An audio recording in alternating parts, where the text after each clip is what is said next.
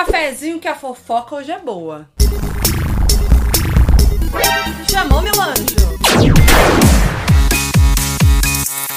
Olá, internet! Olha suas fifis, vocês curtiram tanto saber das fofocas antigas aqui que eu resolvi fazer a parte 2 das maiores tretas dos anos 2000. Então já sabe, né? Cata sua pipoquinha com o seu café da fofoca e vem comigo relembrar os bafos que marcaram uma geração e que continuam rendendo até hoje, tá? E se você ainda não assistiu a parte 1 das tretas dos anos 2000, vai lá assistir depois. Lembrando que esse conteúdo tá no meu canal de YouTube e também no meu podcast, o Foquinha FBI, disponível em todas as plataformas de áudio. E vem cá, Nena, será que o Eminem tem alguma coisa contra artistas pop, gente? Ou contra mulheres da indústria? KKKKKK. Porque além da treta com a Mariah, que eu já comentei na parte 1, ele também tretou com Christina Aguilera. É, gata. Tudo começou em 1999 no especial What a Girl Wants da Christina da MTV. Nesse especial, a Christina fez um exposed do Eminem e disse que ele se casou secretamente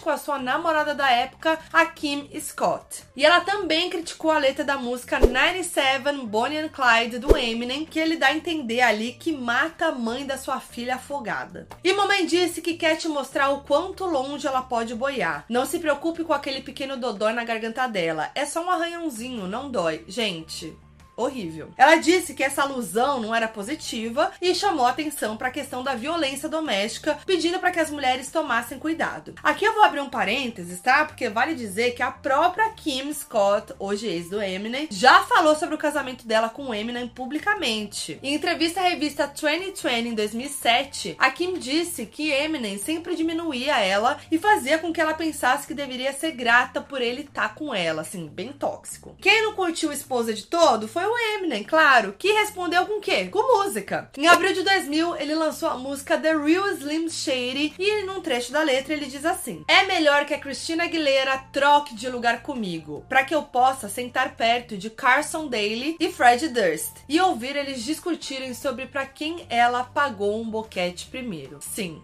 existiam rumores de que Christina teve um lance com o apresentador Carson Daly e com o Fred, o vocalista da banda Limp Bizkit. Na mesma música, o Eminem ainda canta. Vadiazinha que me envergonhou na MTV. Eu deveria baixar o áudio dela em MP3 e mostrar pro mundo todo como você deu uma IST pro Eminem. Gente, assim, pesado, pesado e baixo, né? Pra ver que o cara, ó, ficou mordido, que quando fere o ego ali, o negócio, né, bem pesado. Bom, no mesmo álbum do single The Real Slim Shady, que é chamado o The Marshall Matters LP, que foi lançado em maio de 2000, o Eminem também cita Christina na faixa I'm Back, dizendo: Então eu apenas jogo o dedo do meio e deixo rolar. Mais do que o boato que eu tava colando com Christina. Porque se alguma vez eu grudei em qualquer cantora do showbiz, seria Jennifer Lopes. Gente, do nada, a pobre da J-Lo foi parar no meio do bafo. E aí, em julho do mesmo ano, o Eminem ainda lançou a música Off the Wall, em parceria com Redman, onde ele cita também a Christina mais uma vez. E dessa vez ele apela pra rixa que a mídia criou em cima da Britney e da Christina, dizendo: Eu coloco Britney Spears em uma sala cheia de espelhos, para que ela tenha 50 anos de azar, causando terror a Christina Aguilera, quando eu a pego pelo cabelo e a arrasto pelo Saara. Numa entrevista feita na época, o Eminem explicou que se incomodou bastante mesmo com a fala da Christina, aquela lá no especial da MTV, já que segundo ele, ela estava falando sobre coisas que não tinha conhecimento. No, you didn't just say that, you little bitch. Ele disse que o fato dela ter falado sobre um rumor dele dava o direito dele fazer o mesmo. Mas olha que sabor! Em setembro de 2000, no VMA, Britney e Christina subiram no palco para introduzir Whitney Houston e aproveitaram para jogar um shade no Eminem. A Christina disse que aquela noite era super especial para as duas e a Brit concordou, dizendo que elas teriam a chance de performar ali, no Radio City, onde o VMA rolou aquele ano. E a Christina continuou dizendo que elas também tiveram a chance de encontrar Janet Jackson, e a Britney completou. E o Eminem? E aí a Christina mandou um Tanto faz. com cara de deboche. Meeting Janet Jackson? Eminem. Anyway, nessa hora a câmera cortou pro Eminem, que tava ali passado. Dois anos depois, em 2002, a resposta de Christina também veio em forma de música. Em Can Hold Us Down, ela canta. Então o que? Eu não posso ter opinião? Devo ficar quieta só porque eu sou mulher? Me chama de vadia porque eu falo o que penso. Acho que é mais fácil para você engolir quando eu sento e sorrio. Sem contar que sabe quem Christina chamou pra uma parceria na música Dirty? Redman, o mesmo rapper que colaborou na música Off the Wall do Eminem. A treta teve seu ápice no VMA de 2002, quando Christina subiu no palco para apresentar e entregar o prêmio de melhor clipe masculino, que teve Eminem como vencedor. Sim, gente, a MTV fez isso e a Christina precisou apresentar que o vencedor era o Eminem. E aí, antes de dizer o nome dele, ela deu uma risadinha do deboche e soltou um Interessante.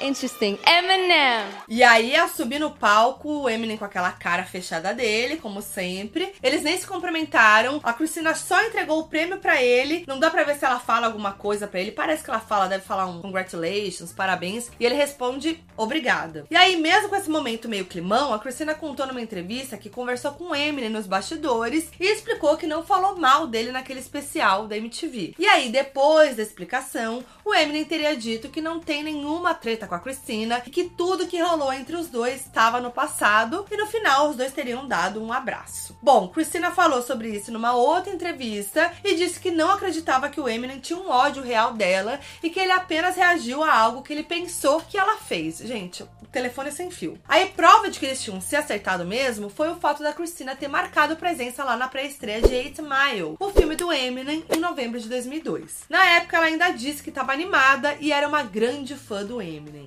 Vai vendo. Just excited to be here, big fan.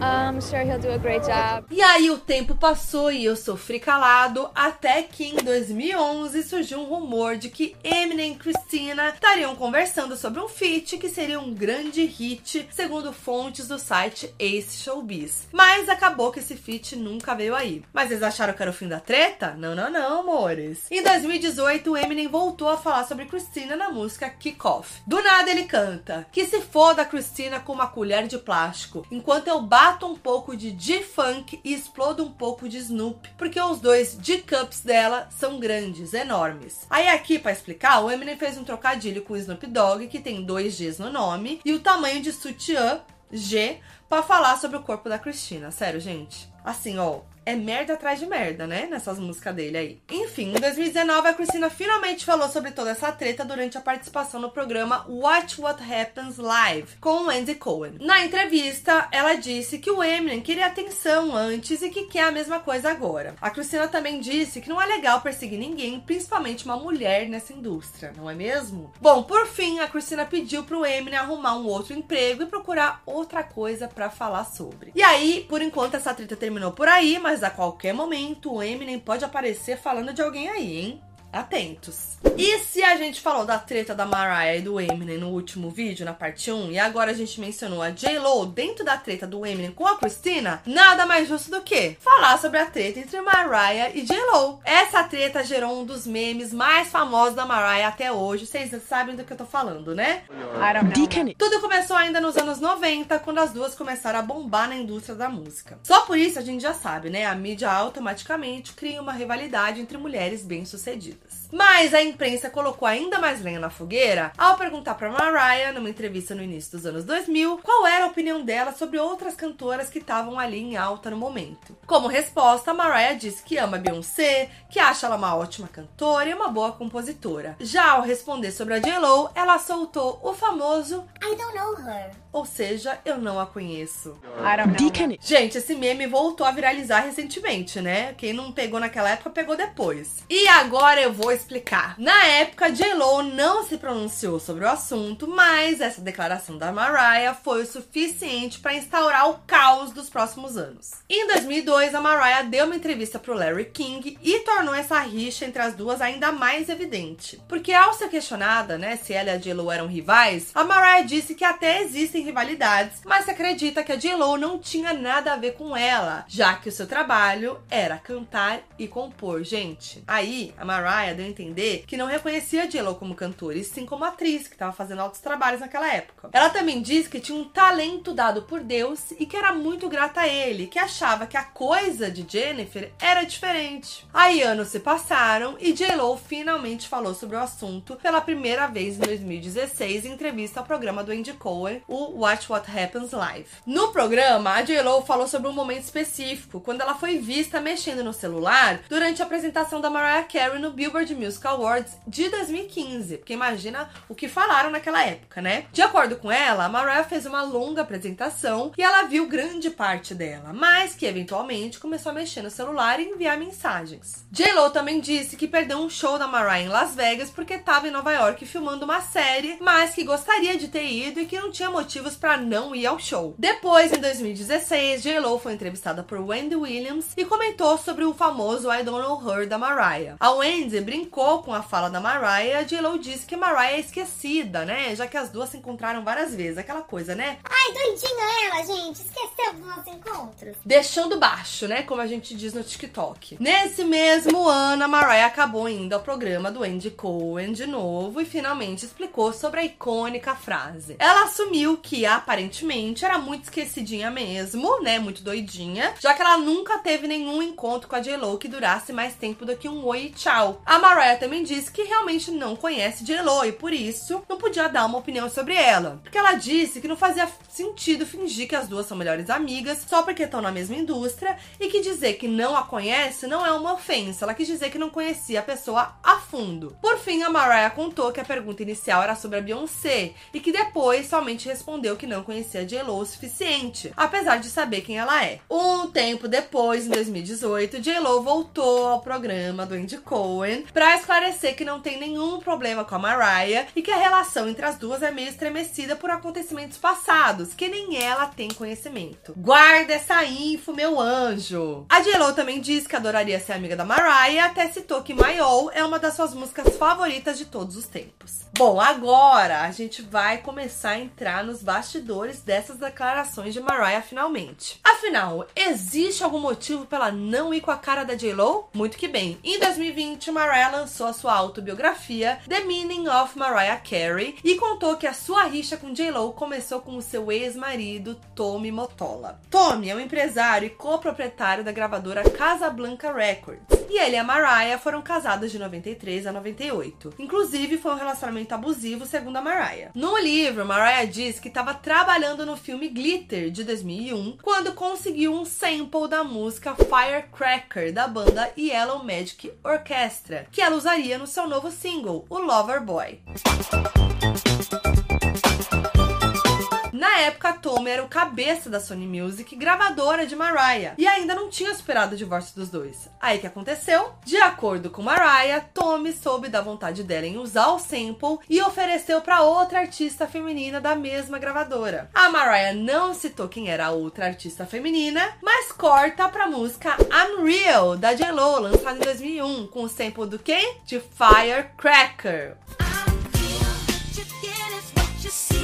Ou seja, isso mesmo, mores. Um macho botando as duas pra ser rival. Que a J-Lo podia nem saber dessa história. Aí ela ia aceitar o sample, obviamente. E aí a Mariah já supôs que era a J-Lo passando pano dela, mas quem tava passando pano era o macho. Mas a J-Lo nunca falou desse assunto, tá? Aí depois desse bafo todo, as coisas esfriaram um pouco. Nenhuma das duas comentou sobre essa suposta rixa de novo. Ia ser incrível se tudo acabasse em fit, né? Vamos ver, vai que. E como eu já falei de Christina, chegou a hora de falar sobre ela, que também apareceu na parte 1 desse vídeo, Britney Spears. Gente, as pessoas se repetindo aqui nos dois vídeos, porque é isso, é a nata do pop dos anos 2000. Só que dessa vez, Britney se envolveu numa polêmica com outra princesinha, só que do punk, Avril Lavigne. Mas essa é mais uma das rivalidades que eu tenho certeza que foi alimentada pela mídia, por mais que existissem aí declarações de uma falando mal da outra. Tudo começou no final dos anos 90 início dos anos 2000, quando a indústria da música era dominada por Britney Spears. Avril chegou com os dois pés na porta em 2002, fazendo sucesso com Complicated. Como na época ela era praticamente o oposto da Britney do que tava bombando, ela foi considerada ali meio rebelde, né, alternativa e tal, e a mídia rapidamente passou a chamar ela de Anti-Britney. Eu até falei sobre isso com detalhes na linha do tempo da Avril aqui no canal. Nessa época, a Avril opinou sobre isso em entrevista ao Entertainment Weekly e disse que odiava esse termo e que ele era estúpido. A Avril também disse que Brit era um ser humano e pediu para que deixassem ela em paz. Até aí, tudo sensato. Até aí, nenhuma rivalidade, certo? Certo. Mas parece que a indústria entendeu que uma rixa entre a princesinha do pop e a rebelde do rock renderia. Ainda em 2002, durante uma entrevista, o apresentador leu para Avril uma suposta declaração dela criticando a forma como Britney se vestia, dizendo que ela parecia uma vadia. She's not being herself up there because she's dancing like a hoe.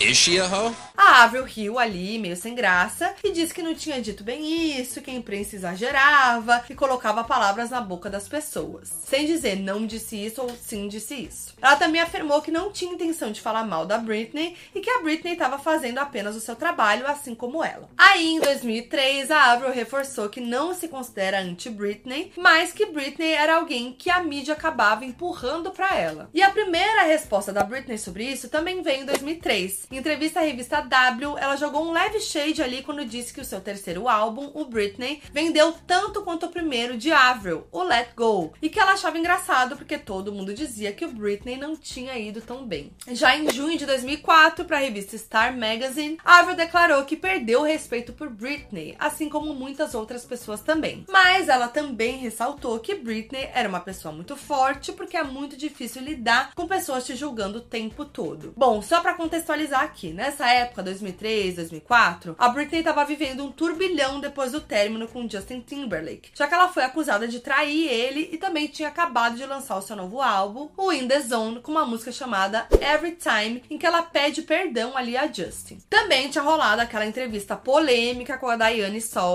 que a Britney até chega a chorar, né? Bom, isso refletiu na opinião pública, claro, inclusive em Avril, que disse ter perdido o respeito por Britney. Gente do céu. Eis que chega 2007, o ano em que a Britney acaba tendo uma crise bastante séria, que eu já falei bastante aqui no canal. Tudo isso da Britney eu já falei muito em vídeos sobre a Britney, tá? Bom, nessa época a Avril deu uma entrevista à Blender Magazine, onde ela disse que a Britney fazia coisas para chamar atenção, já que ela sabia que ela estava rodeada de paparazzi. Depois disso, essa suposta treta ficou em segundo plano. Em 2008, na revista Maxim, a Avril defendeu a Britney pela primeira vez, dizendo que ninguém sofreu tanto quanto a Britney, que se sentia mal por ela e que não sabia como ela aguentava tantos paparazzi. Uma coisa meio assim, ó, contraditória, né? As, as afirmações as, as coisas que a mídia tava dando ali, que a Avril tava falando. Depois, em 2011, a Avril comentou em entrevista ao Daily Mail que as pessoas esperavam que ela fosse como a Britney ou como a Christina no começo da carreira, mas que ela nunca ia fazer strip pra ninguém. Já em 2015, Britney elogiou a música Fly da Avril e a iniciativa que essa música teve em apoiar a organização Special Olympics, que promove a prática de esportes entre pessoas com deficiência intelectual. A Avril fez o mesmo por Britney em maio do mesmo ano, quando tweetou sobre o clipe de Pretty Girls da Britney e Iggy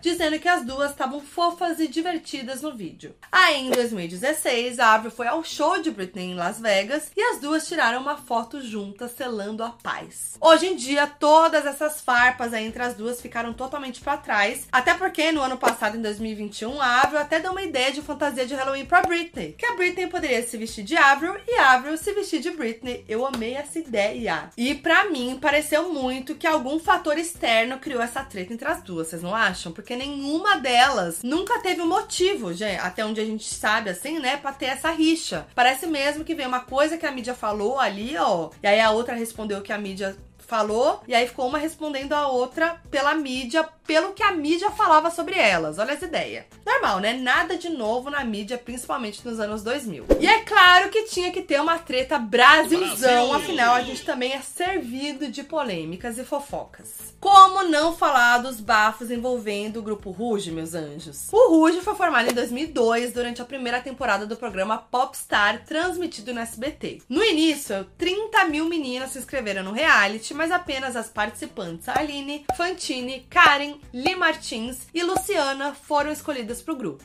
Eu nem preciso dizer que o Ruge foi um sucesso absurdo. E assim, essas tretas de Ruge estão rendendo até hoje, como vocês sabem aí, que vira e mexe a gente vê um negócio na internet, né? Mas antes de falar sobre isso e também de falar sobre o fim do grupo, sobre a volta, sobre tretas, eu vou falar sobre a primeira grande treta do Ruge, que foi a saída da Luciana. No dia 10 de fevereiro de 2004, foi noticiado pelo portal Terra que a Luciana sairia do Ruge, de acordo com fontes ligadas à gravadora Sony Music, porque ela estaria incomodada com a agenda apertada, além do baixo salário. E ela também queria seguir em carreira solo na época. A confirmação do boato não demorou muito para chegar, não. Ela anunciou oficialmente a sua saída no dia seguinte desse boato. Durante a coletiva de imprensa, Luciana declarou que ela sentiu fortemente que precisava mudar e que estava em paz com a sua decisão. E a Luciana também afirmou que não estava saindo do Ruge por causa de brigas ou de dinheiro, o que depois a gente vai descobrir que não era tão bem assim, não era tão verdade. Foi só uma opção de vida mesmo, que eu senti que eu tinha que seguir meu coração. Na época, a empresária do grupo garantiu que o Ruge continuaria com as outras quatro integrantes e que elas voltariam renovadas com novas músicas e novos conceitos de show. O grupo realmente continuou, mas surgiram boatos no final de 2005 que indicavam que o Ruge iria acabar. Na época, a imprensa dizia que o grupo terminaria junto com o final do contrato com a Sony Music, o que de fato rolou em agosto de 2006. Depois da notícia do término, a Fantine deu uma entrevista ao programa A Tarde é Sua e disse que as meninas estavam indecisas e não sabia se continuariam ou não no Ruge. Com o Ruge, né, no caso. Vamos acabar, não vamos acabar. Vamos acabar, não vamos acabar. A gente ficou indecisa. A Fantine ainda citou a saída da Luciana e afirmou que essa despedida deu uma nova oportunidade ao grupo, já que tinha uma integrante a menos para competir e dividir o palco, e que não tinha a ver com o fim definitivo do Ruge. Nessa mesma entrevista, a Fantine disse que o término do grupo foi natural, já que os álbuns do Ruge foram vendendo cada vez menos cópias. Mesmo assim,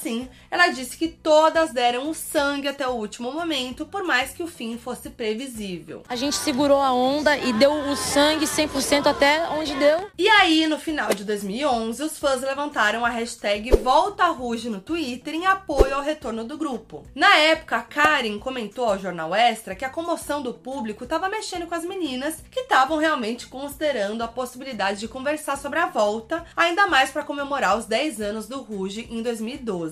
Bom, o grupo de fato se juntou em abril de 2013 durante o reality Fábrica de Estrelas do Multishow, que é tipo um novo popstar, que revelou a girl band Girls, mas com o aviso de que a Luciana não retornaria por não se identificar com o repertório do Ruge. Elas chegaram a lançar dois singles nessa época, Tudo é Ruge e Tudo Outra Vez. Mas em julho de 2013, a Fantine disse em entrevista que as integrantes não tinham autorização para usar o nome e as músicas do Ruge, o que atrapalhou o retorno do grupo para mais trabalhos além desses dois singles. E ela também falou sobre um povo ganancioso que atrapalhava o desenvolvimento do projeto, mas que apesar de tudo, as integrantes ainda estavam em negociação. E as meninas ainda fizeram uma carta aberta em março de 2014, declarando que a Copa do Mundo e as eleições daquele ano atrapalhariam um possível retorno, e aí fez com que elas optassem por adiar o projeto mais uma vez. E os fãs assim, e aí, gatas? E aí o grupo chegou a voltar mais uma vez e com a presença da Lu em 2017, ficando em ativa até 2019. Um novo álbum foi lançado e até rolou a turnê Ruge 15 anos. Inclusive tem até uma entrevista com elas no meu canal, vale assistir depois. Mas o que vocês querem mesmo saber, vem agora, meus anjos, com as revelações chocantes que as integrantes deram em entrevistas recentes. Bom, num contexto que eu dei, vocês já sentiram que sempre teve um drama por trás do Ruge, né? Muito que bem, mas muita coisa começou de fato a vir à tona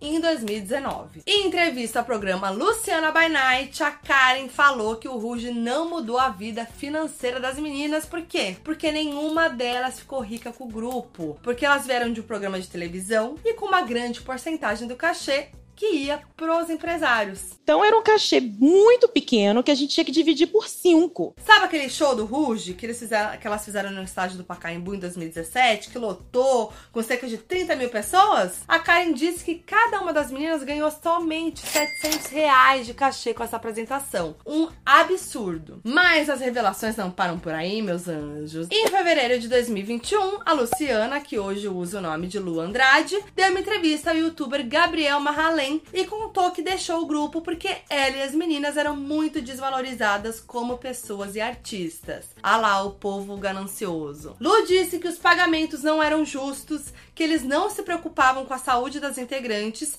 e que faziam com que elas trabalhassem mesmo doentes. Então Lu não conseguiu continuar porque todo o sistema estava fazendo muito mal para a saúde dela. E ela disse que viu coisas muito pesadas e que chegou a sofrer assédio moral. É muito pesado. Eu vivi coisas extremamente pesadas. Ela também disse que ficou muito chateada com as meninas porque, na sua percepção, elas não tinham entendido que ela tinha ficado doente com o grupo e nenhuma delas teria ficado ao seu lado. Ela também disse que costumava colocar o dedo na cara dos empresários e lutava para buscar melhores condições para o grupo. Por isso, quando ela decidiu sair, os empresários ficaram aliviados porque poderiam continuar explorando as outras quatro, segundo ela mesma disse. Bem tenso, né? Já em entrevista ao podcast Vênus, em junho de 2020, 2022, Karen revelou que cada uma das meninas chegou a ganhar literalmente dois reais por um show beneficente. E que foi exatamente nesse momento em que ela cansou do Ruge. A gente ganhou dois reais por causa daquele show. Ela também contou que mantém um distanciamento do Ruge porque acha que desenvolveu algum trauma aí com tudo que aconteceu nos bastidores, chegando até a dizer que foi violento o que os empresários fizeram com as meninas. Gente, muito, muito tenso, né? Tudo isso. Bom, ela disse que existiam rivalidades entre as outras meninas e que ela era a única pessoa que conseguia transitar entre todas ali sem maiores problemas. Mas Karen falou que cansou de todas as discussões e chegou até a frisar isso para as outras meninas e revelou também que Fantine já até quebrou um camarim na época, gente, olha a atenção. E a Karen ainda disse que a Luciana tinha crises porque não queria de fato entrar no Ruge lá na época do Popstar, porque ela não gostava das músicas e não queria fazer o que era proposto. Ela não gostava das músicas, ela não gostava do sistema, ela tava numa outra vibe. Fantine também foi ao Vênus em julho de 2022 e fez questão de citar algumas das brigas que aconteceu ali no Ruge. E de acordo com ela, ela e a Luciana nunca se deram bem. Quando eu cheguei, ela me recebeu, eu falei, putz, esse grupo não vai ser legal. Ela também disse que todas as meninas tinham uma relação difícil com a Lu, mas ela era a pessoa que expressava isso. A Fantina ainda disse que a Luciana era a única pessoa que puxava o tapete das outras. Ela também disse que não gosta mesmo da Luciana e que não convive bem com ela, apesar das duas terem se esforçado para ter uma boa relação. Mano do céu, quanto bafo, né? E parece que a treta, ó, vem desde lá de trás, desde antes delas se assumirem como Ruge lá no Popstar né? Pelo jeito, é isso mesmo. E ó, depois de tantas declarações, agora as integrantes do Ruge estudam a possibilidade de fazer um documentário sobre o grupo, como a Fantine contou em entrevista a quem? Gente, imagina os bafos desse doc. Se a gente já tá sabendo aí, ó, de muito bafo só porque uma ou outra disseram ali, imagina um documentário sobre tudo isso. Aí é que o pau vai torar, meus anjos. Eu digo mais. Se todas elas, pelo jeito aí, estão se juntando fazendo um documentário, o bicho vai pegar para quem? Pros empresários, para quem tá por trás do grupo, entendeu? É isso, gente. É mídia criando rivalidade, é os empresários querendo ganhar em cima das meninas que só quer trabalhar. O bagulho é tenso no mundo dos famosos. Quero saber o que vocês acharam da parte 2 das tretas dos anos 2000. Me conta aí, deixe seu comentário, deixe seu like. Ó, oh, treta que não falta. Pode ter parte 3, parte 4, parte 5. É só vocês comentarem bastante e pedirem aí, beleza? E se você ainda não é inscrito no meu canal do YouTube e ainda não segue o meu podcast Foquinha FBI, faz isso, meu anjo, porque é muito conteúdo aqui de qualidade sobre cultura pop toda semana, beleza? E eu vejo vocês no próximo. É nóis!